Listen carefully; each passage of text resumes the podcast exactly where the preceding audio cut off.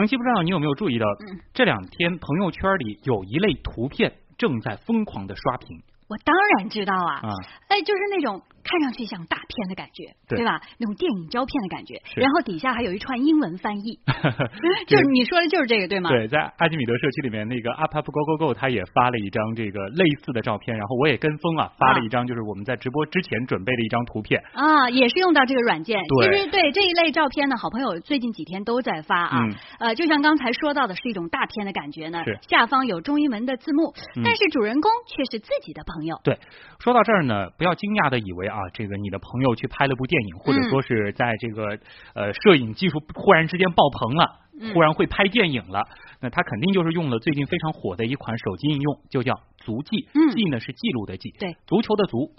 这个应用呢，通过电影风格的截图、字幕。编剧和滤镜的处理方式，就可以把非常普通的一张照片给弄成电影截图的感觉。哎，没错啊，这款名为足迹的拍照社交应用啊，上线十天不到的时间，在 App Store 的排名啊，从一千名开外一下窜升到了免费分类全榜的第一名，真是堪称奇迹啊！那为什么这个 APP 会那么受欢迎呢？足迹的创始人杨柳今天上午也是接受了东广新闻台新闻进行时节目的采访，我们来听听他是怎么说的。嗯。是这个一夜爆红是完全出乎我们意料的，我们是完全没有做过任何任何的推广，我们一直就是说想要把产品好好的打磨好，就是因为人在回忆的时候都是一帧帧的电影画面式的回忆，那我们就觉得说拍照啊，它的本质诉求其实就是戏剧化的这种有故事性的来提炼你的记忆。那么现在很多图片社交，它更多的是记录生活瞬间，不能有关联性，故事性的表达也比较弱。所以我们才做了这样的一个功能，可能正好是因为这样的一种记录生活的方式，吸引到了一些用户，刺到了一些用户的痛点吧。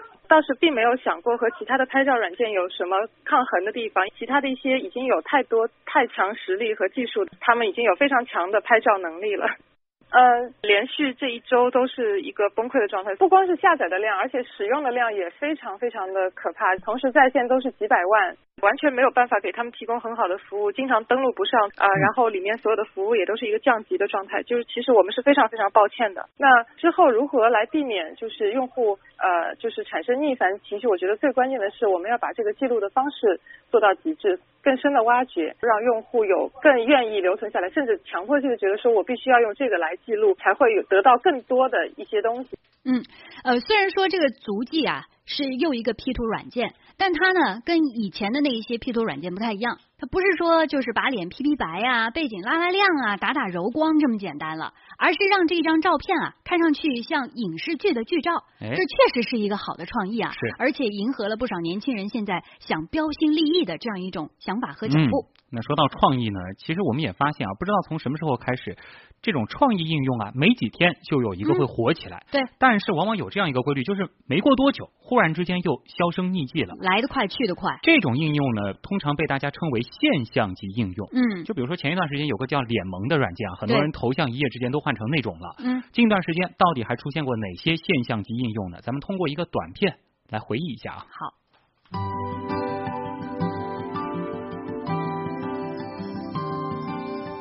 最近一个的过气网红是天天 P 图，这个发迹于去年三月的应用，刚开始只想做手机 P 图，主打一键抠图和丰富的素材，但是万万没有想到火在了武媚娘上，趁着电视剧的热播，靠着不靠谱的武媚娘美妆，天天 P 图一下成为了各种爱美人士手机必备应用。可惜靠着抠图一招鲜，没法长久生存。这款应用在百度搜索量冲高到了平均每天十四万以后，关注度就慢慢下滑了。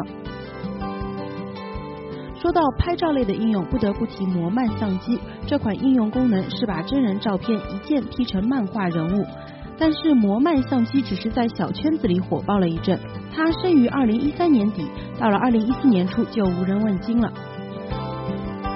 如果说前两个应用只火在了爱自拍的圈子里，那么接下来要说的涉猎范围就广得多了。它叫疯狂猜图，它堪称是最近几年关注度最高的游戏了。这个生于二零一三年上半年的应用，其实就是看图猜字，但却在二零一三年中旬创下了日搜索量五十万的记录。不过好景也不长，到了二零一三年下半年，游戏就停止更新，原因很简单，因为之后这款游戏开始收钱了，也就没有什么人玩了。另一个现象级的应用是从二零一四年中旬红到了年底的脸萌，它瞅准了头像这个市场。可惜脸萌团队虽然够青春，但却没有精益求精的运营思路，素材更新缓慢，形式单一，最终把自己困死在了二零一四年。从去年十月至今就没有再更新了。最后再来说一说无密这个应用，后来又叫有迷，最火的时候叫秘密。这个以吐槽、负能量、互相攻击、爆料火起来的应用，却也引发了关于匿名社交的大讨论。在被口诛笔伐之后，这款应用就慢慢淡出了人们的视线。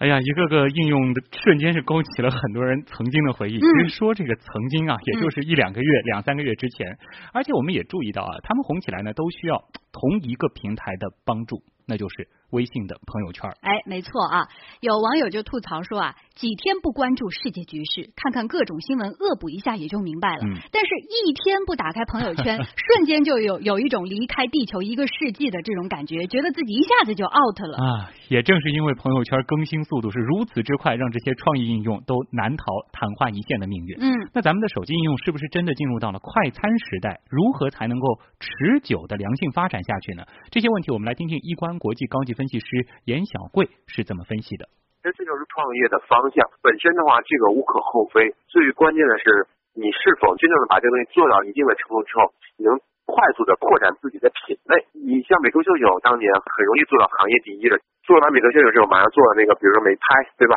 他们做这个品类的扩展做的很快，所以很容易站稳了脚跟，逐步逐步的把这个自己的生态壁垒建立起来了。怎么去拓展？很简单，就是第一，像美图秀秀联盟的足迹。你在这个行业很容易做大嘛，几个月甚至几周，这个下载量或者用户就破了几千万甚至上亿。这时候你你手上有大量的这个所谓的用户流量，这个流量的话有三种这个用途：第一，你流量用来变现，就是广告找流量；第二，你的流量用来推广或者引导你其他的一些你的潜在的这个增长点；第三，就是你这个流量用来去做一些跟其他的生态互补的。举个例子，足迹出来之后，你是否是比如说跟其他的一些些旅游啊？甚至跟一些电影啊，就内容层面的东西去做深度的融合，就好比是腾讯跟大众点评，腾讯的流量来跟这个大众点评的这个生活服务做对接，跟京东的这个电商去做一个流量的变现对接，就这一块是一个很好的一个话题。当然，这第三步的前提是把第二步做好，有一个很好的生态群落之后，再去做做这所谓基因的互补，或者是这种就战略联盟的互补，这一步才能做得大。好，谢谢严小贵。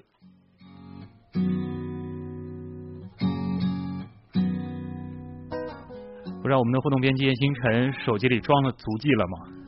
还没有装，不过准备一会儿就去装一个看看。嗯嗯，其实关于足迹这个 A P P 啊，哎，网友蓝川他就说，真的最近很火，照片看上去也非常的有电影的感觉。嗯，然后最近朋友圈都是被各种大片给刷屏了。嗯嗯，还有网友说，在越来越浮躁的互联网时代，能有这样一个 A P P 一枝独秀，其实也挺好的，因为它整个画风会给人一种很艺术、很安静的感觉。我倒是觉得很高冷，不知道为什么。嗯，所以他希望这个应用能够越走越远，能够找到一个合适的模式，让它继续的这个自循环下去啊。嗯，还有网友说到，他研究了一下足迹，它的创始人啊，发现也是一个非常有生活态度，然后一个生活的创造者，所以才能够啊开发出这么一款比较适合生活的一个产品。嗯，看来有态度很重要。不过 S H 伟伟倒是悲观派，他说三分钟热度，估计等新鲜感没了，大家也就冷淡。嗯嗯，昙花一现。在在我们手机里可能会有很多游戏，可能有些游戏